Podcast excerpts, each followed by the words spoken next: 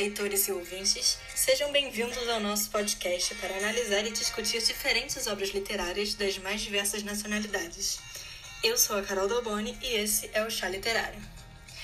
E um aviso: esse podcast contém spoilers do livro Hibisco Roxo de Chimamanda Adichie. Então vamos começar pelo começo. Se você ainda não conhece a autora de Bisco Roxo, a Chimamanda Ngozi Adichie já está mais do que na hora. Seus três romances publicados têm um foco na literatura nigeriana contemporânea. E, para o livro de hoje, conhecer melhor a mente por trás dele vai enriquecer a nossa percepção sobre a história, que assume um tom altamente pessoal. A Chimamanda nasceu em Enugu, na Nigéria, mas cresceu e viveu boa parte da sua vida em Nansuka, uma cidade universitária, já que seu pai James era professor de estatística na Universidade da Nigéria. Sua mãe também trabalhava lá, a Grace Feoma, mas como administradora. Ela foi a primeira mulher a exercer esse ofício na universidade. Sua família era católica e de boa condição financeira. Ela chegou a estudar medicina e farmácia por um ano, mas isso mais por influência dos seus pais do que por vontade própria. A Chimamanda mudou seu rumo quando teve a experiência de ser editora da revista desenvolvida pela Universidade Católica The Compass, que era dirigida pelos alunos de medicina. Já podemos perceber que todo esse cenário vivido na sua infância e adolescência foi refletido no seu primeiro romance, O Hibisco Roxo, tanto em aspectos regionais quanto pela sua dinâmica familiar. Mas vamos falar sobre isso mais tarde. Bom, depois disso, Chimamanda foi estudar nos Estados Unidos, ganhou bolsa por lá para alunos extraordinários de cunho criativo e publicou o Hibisco Roxo em 2003, que venceu o prêmio Commonwealth Writers em duas categorias: Melhor Livro Africano e Melhor Livro. Mas afinal, o que tem de tão especial na autora? Bom, são vários aspectos que a tornam relevante no que faz, levando em conta principalmente sua posição como ativista feminista e conscientemente racializada. Você pode ver mais sobre isso nos seus TED Talks, O Perigo de uma História Única e Todos Nós Deveríamos Ser Feministas. Mas eu tenho certeza de que um dos motivos que, a, que tornam Chimamanda Adichie tão única é a variedade e profundidade de diferentes temas abordados em cada trabalho que faz.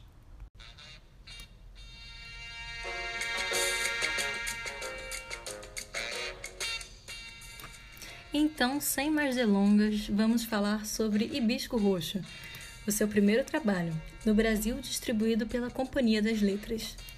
Podemos classificá-lo como um romance de ficção e também um Bildungsroman, que traduzido literalmente do alemão significa romance de construção. Então seria um romance de formação.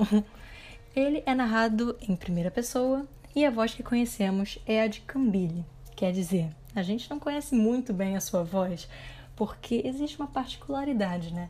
Ela tem pouca ação em sua própria história. Ela é uma narradora introspectiva, mas altamente observadora. A Cambile é a filha mais nova de uma família rica e católica em Enugu. O primeiro espaço que conhecemos é Enugu, onde nasceu a autora e vive a família de Cambile.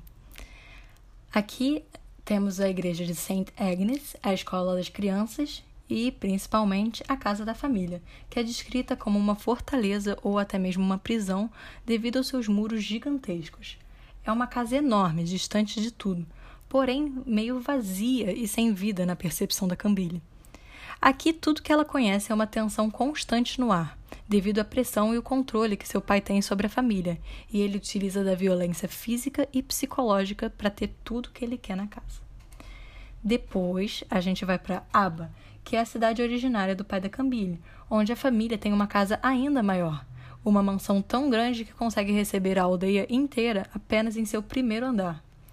O último espaço que visitamos é Ninsuka, a cidade universitária onde Shimamanda cresceu e onde vive a família da tia Feoma. Diferente de Enugu, Ninsuka é uma cidade que sofre com greves quase que diariamente, por parte de alunos, professores, trabalhadores, motoristas e por aí vai. Lá não é incomum ficar sem energia e gasolina por um mês. As estradas são todas esburacadas e o sistema de água corrente já não funcionava há tempos. Mas é nesse lar que a Cambile consegue finalmente mudar a sua percepção de vida e conceitos pessoais. É onde ela cresce como mulher e se transforma completamente. somente pelo contato que ela tem com a sua tia e seus primos. O contraste desses dois lares é justamente o que vai forçar o amadurecimento da personagem da Cambile. Então, de um lado, ela tem essa família que é rica, onde ela pode até comer tudo que ela quer, até se sentir satisfeita. Ela frequenta uma escola prestigiada e de alto nível social. Ela nunca tinha sido exposta a nenhum tipo de tarefa doméstica, então ela não sabia como cozinhar ou como se virar por conta própria, mas ela vive em um constante terror psicológico, onde ela, sua mãe e seu irmão andavam em uma eterna corda bamba. Eles precisavam seguir estritamente os horários desenvolvidos por Eugene, não conheciam nenhum tipo de diversão, mesmo tendo uma televisão e rádio enormes. Eles só eram permitidos assistir ao noticiário e não por mais do que meia hora. Tudo que a Cambile dizia ou fazia tinha como único objetivo deixar seu pai orgulhoso, e por isso ela não falava mais do que era necessário.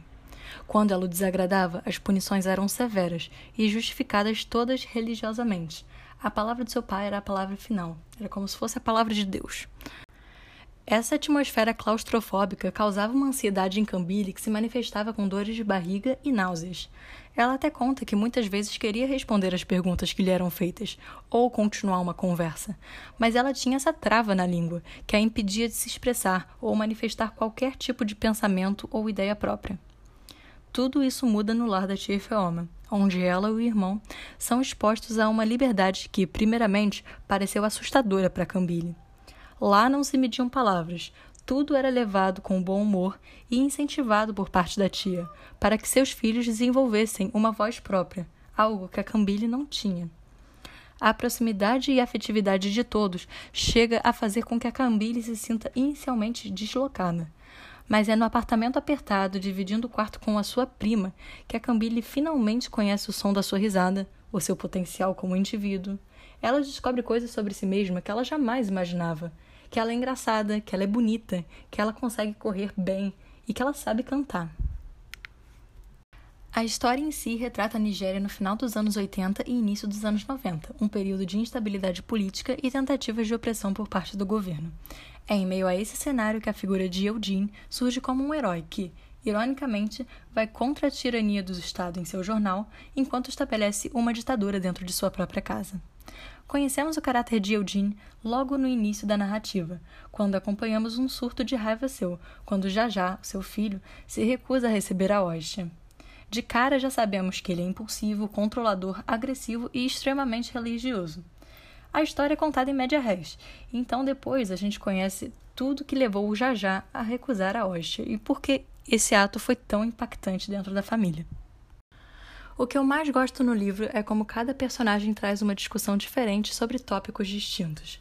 O Eugene, por exemplo, tem essa questão das suas duas caras, uma para a sociedade e outra para a família, o seu fanatismo religioso branco e o preconceito e negação que ele tem com a sua própria cultura nativa, que também rege a relação que ele tem com o pai. O fato dele não falar Igbo e somente inglês, como também não usar o seu nome africano, tentando manter distância dessa cultura sobre como a tia Feoma mantém essas duas culturas dentro da sua casa e como ela lida com as dificuldades de ser uma professora em tempos de censura. Também poderia falar sobre a Amaka, que é minha personagem preferida, as suas ideias de nacionalismo africano que ela tem ainda tão jovem, e a minha parte preferida quando ela ensina músicas conscientes para sua prima. Uh, o amor que ela tem pelo avô também é tudo muito lindo, como ela admira tudo nele.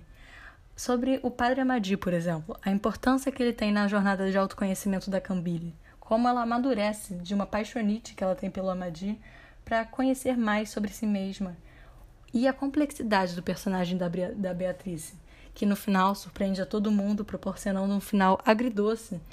E como ela não era ativa na narrativa inteira, e no final ela toma o golpe decisivo. Sobre o Jajá, por exemplo, e o complexo que ele tem de, fala, é, de proteger a sua mãe e irmã do seu pai desde o início e como no final ele mantém esse papel para ser o homem da família e leva a culpa da mãe e vai preso. Bom, eu também quero saber o que vocês acharam desse final. Se vocês puderem contar para mim, mandem para o e-mail chaliterário@gmail.com que eu quero saber de tudo. Eu, particularmente, fiquei muito preocupada com a influência que a prisão teve no espírito do Jajá, que já estava tão livre e tão diferente do que tinha começado a narrativa. Mas eu adorei ver a Carambile mais dona de si mesma. E esse foi o Chá Literário Cast. Obrigada pela sua atenção. Vou ficando por aqui. O podcast foi apresentado e editado por mim, Carol Dalboni, e os direitos autorais da música vai para o Fela Kuti pela música Water No Get Enemy. Obrigada.